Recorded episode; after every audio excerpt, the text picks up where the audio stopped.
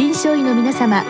入気の論剤のパイオニア恐林製薬がお招きするドクターサロンにどうぞ。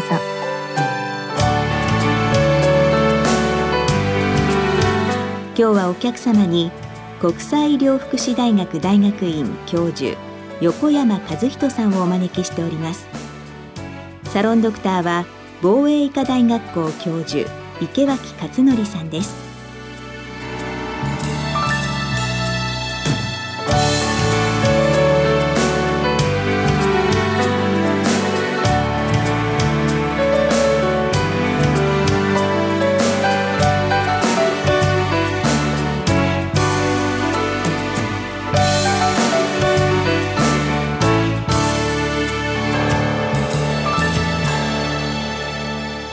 横山先生こんばんは。あこんばんは。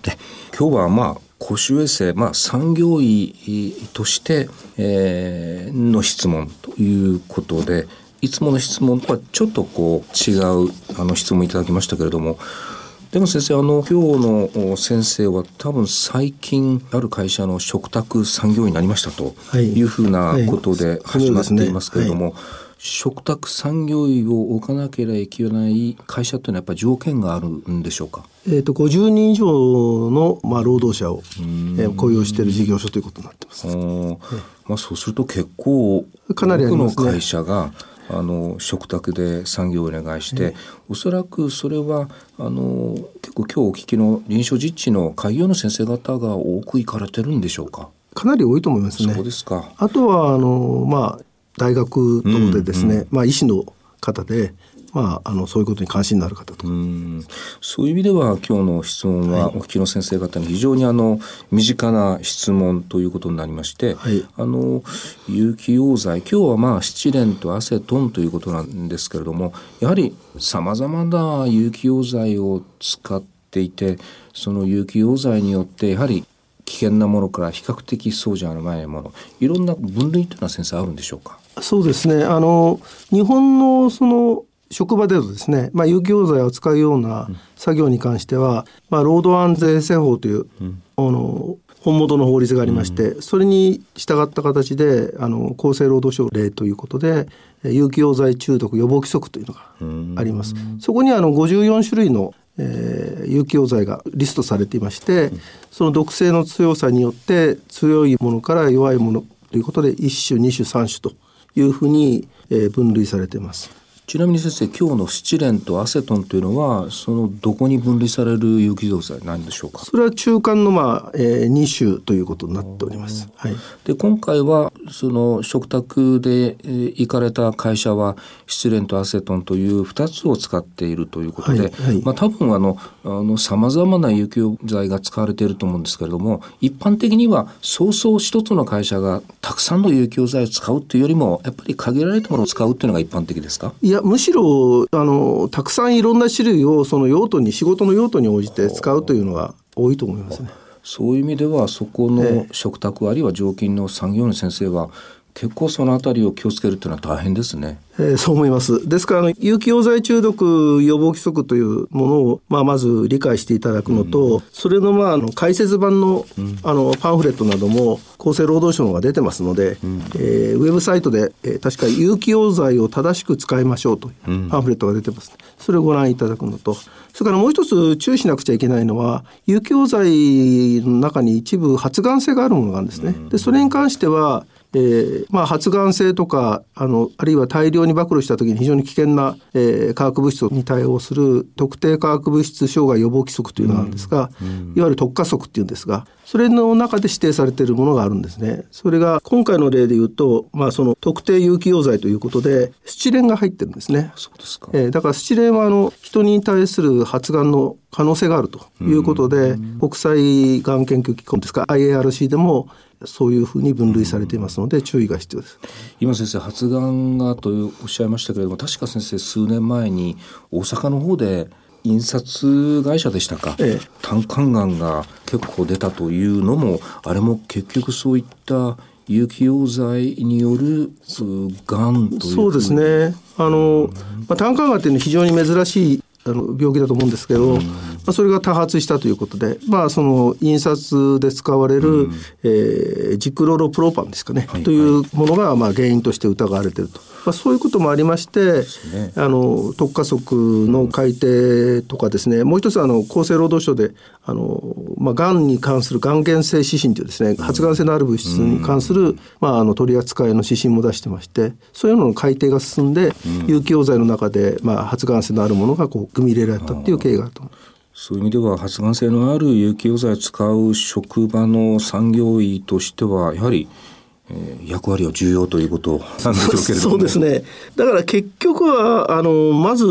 そこで何が使われてるかということですね。それをあの産業医の先生がよくご理解していただくということだと思うんですよね。でそれそれぞれがどんな危険有害性があるかということを、まあえー、確認していただくと。今日のあのご質問の職場で注意しないといけないことのまず一等最初にその職場でどういう有機溶剤が使われていてその危険性がどうなのかこれをまず理解確認するということから始まると。そ、ねはい、その後は先生どういうふうなことを注意していくんでしょうか？そうするとまずですね例えばその発生源ですね。有機溶剤はまあ蒸発して蒸気になりますから、うんうん、その発生源対策をどうするか。それから作業環境をですね。定期的に測定することがやはり法令で義務付けられてますので、うん、それがちゃんと行われているかと。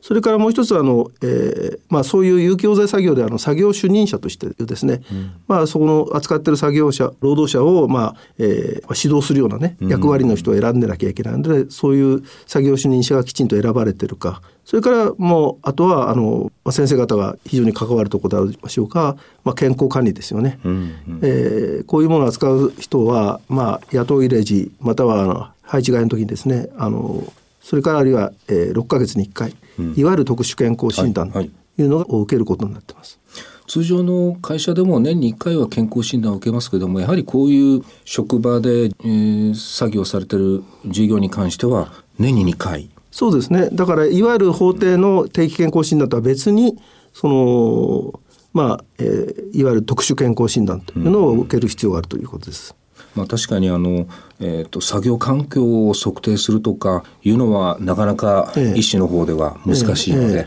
まあ、それはきちんとやっているかどうか確認してまあ、医師が主体となってやるということになるとやっぱりこの健康診断のあたり。そうですね。健康診断の、まあえー、結果の判定とかですねから事後措置ということになりますね、うん、ただ作業環境についてもやはりあの会社の方で測ってるわけですからデータを見せてもらってですね、うん。うん、ちゃんとその管理されてるかということはぜひやっといてほしいと。ですね。まあおそらく会社の方もこういうものを使ってるから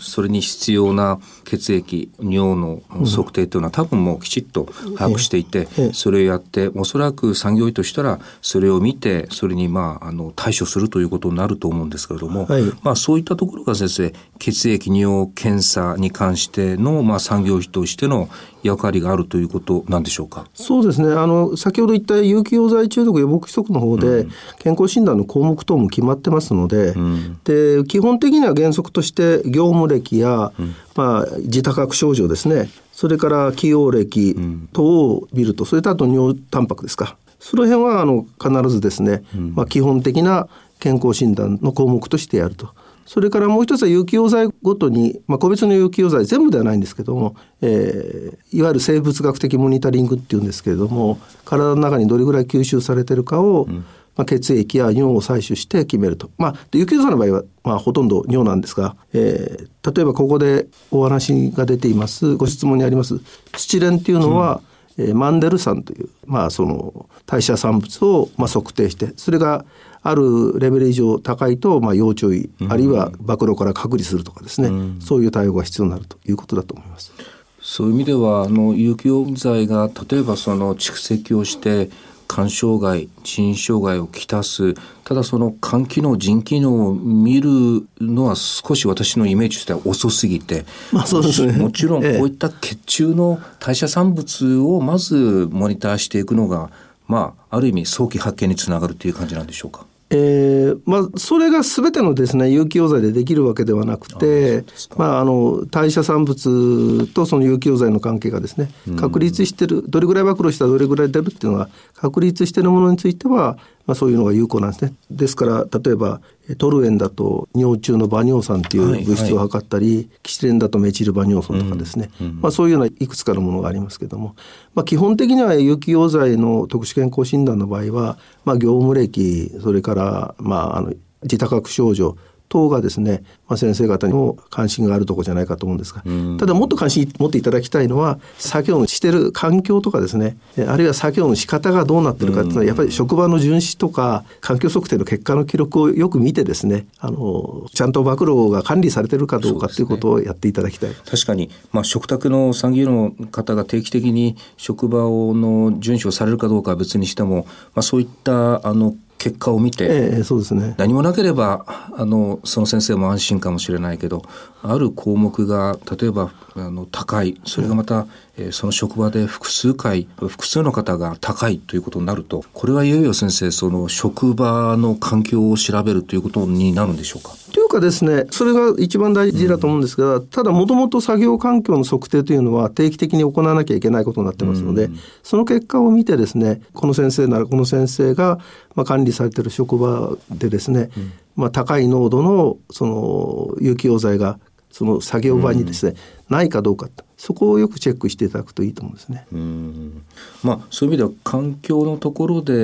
ー、そういう異常値が出ないように、えー、とするという職場の努力も必要ですし、えー、仮にまあ引っかかった人に対してはやっぱりそういうところで産業医が出ていって、ねえー、場合によっては職場の環境を改善するという、えー、そういう意味ではちょっと先生産業医ってのは大変な仕事ですね。まあその環境自体の改善が産業医の先生じゃなくてもっといろんな専門家のですね、うん、えー、協力を借りてですね、えー、やればいいんじゃないかな。例えばあの職場にね排気設備どういうものを入れたらいいかとかですね、はいうん、そういうのはやはりそのその専門の人しかわからないですから、うん、まあ、その専門の人よく相談する、まあ、会社の人と話し合ってですね産業の先生が、まあ、こうちょっと暴露高いから、もうちょっと下げた方がいいよとかねいうのをやっていただきたいなというところですね。ありがとうございました。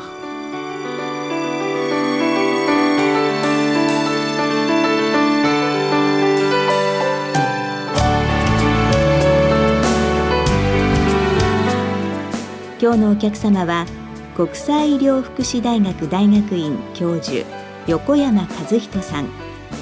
サロンドクターは防衛医科大学校教授池脇勝則さんでしたそれではこれで恐林製薬がお招きしましたドクターサロンを終わります。